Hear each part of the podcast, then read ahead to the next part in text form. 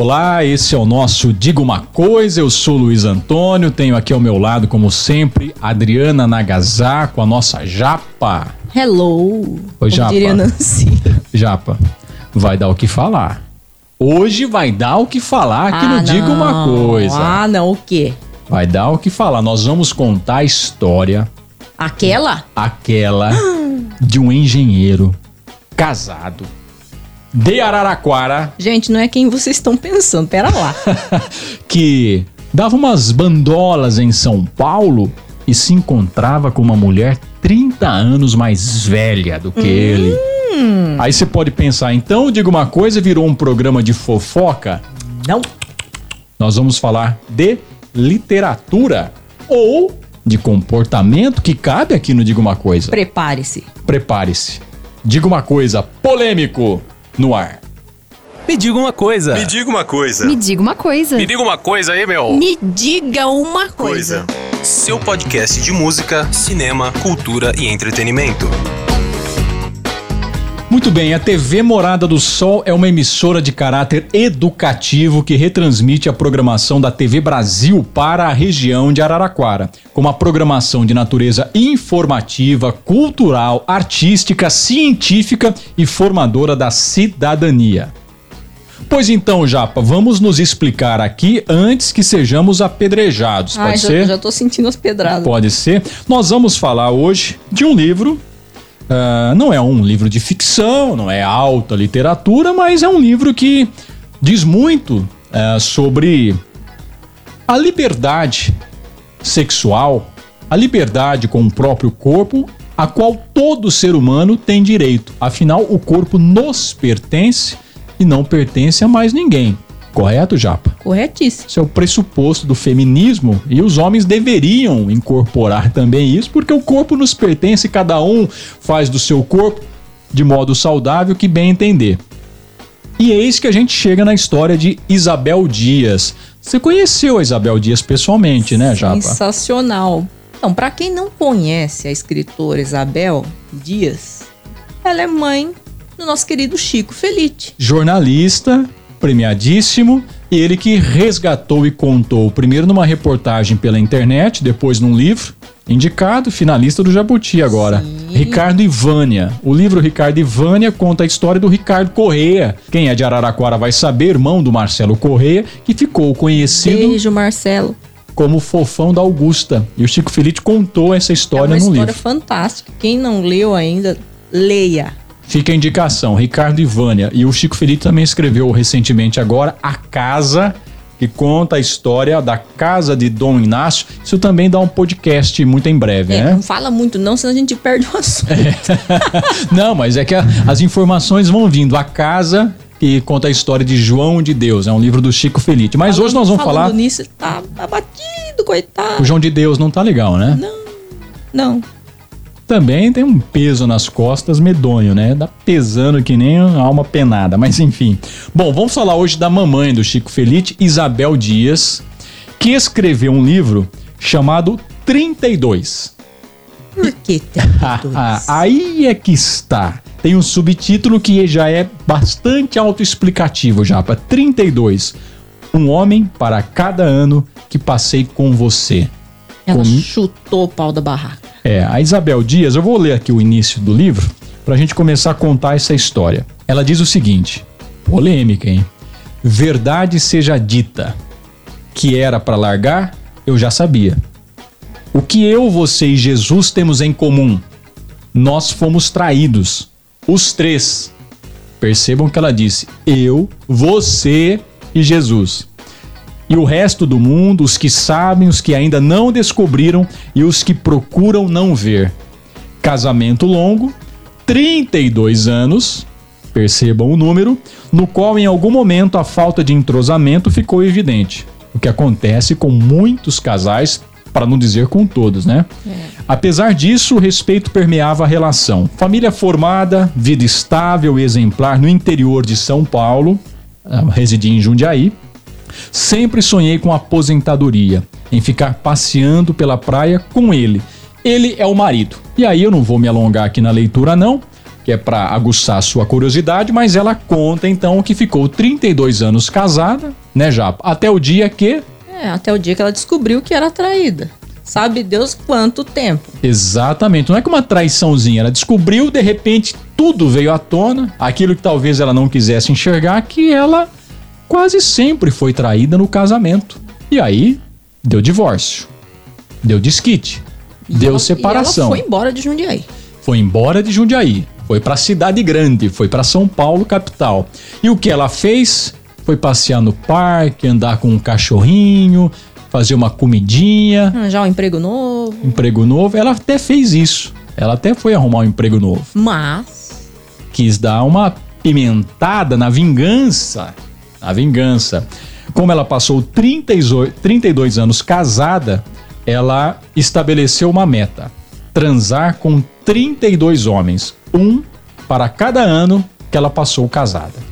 E como é que ela começou isso, Japa? Onde é que ela começou a procurar esses parceiros? Ela entrou numa rede social.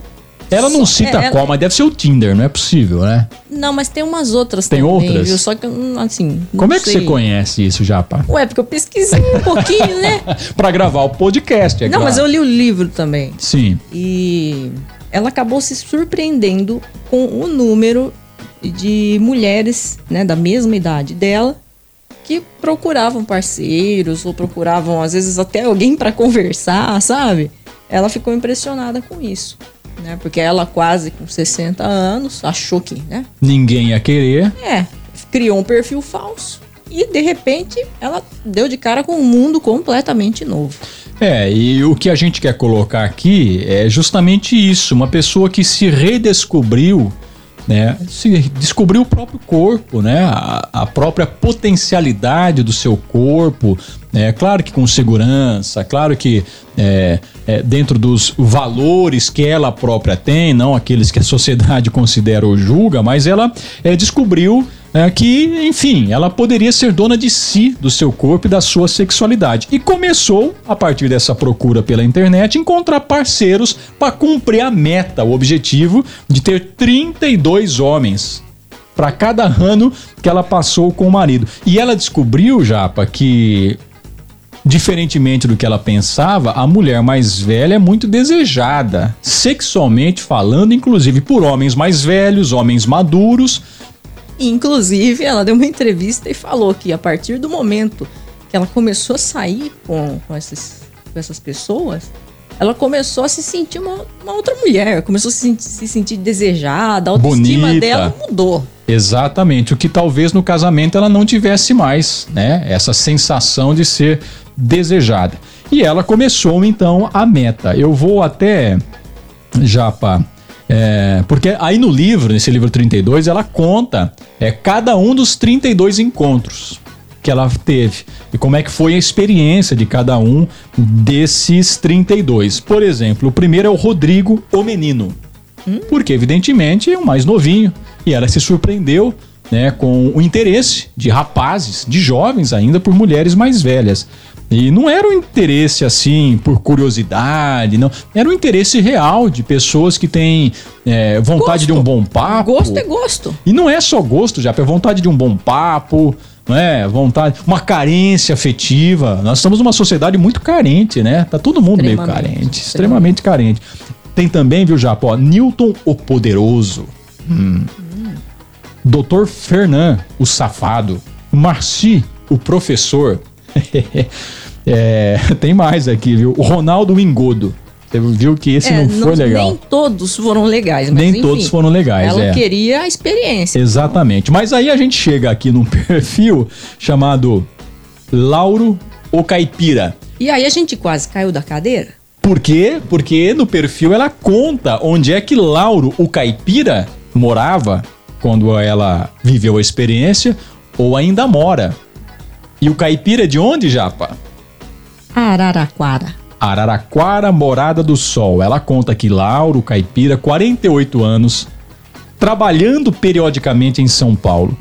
Veja a descrição: sotaque interiorano, caipira, usa jeans pula-brejo e paletó xadrez. Nossa, tô vendo Chico Bento.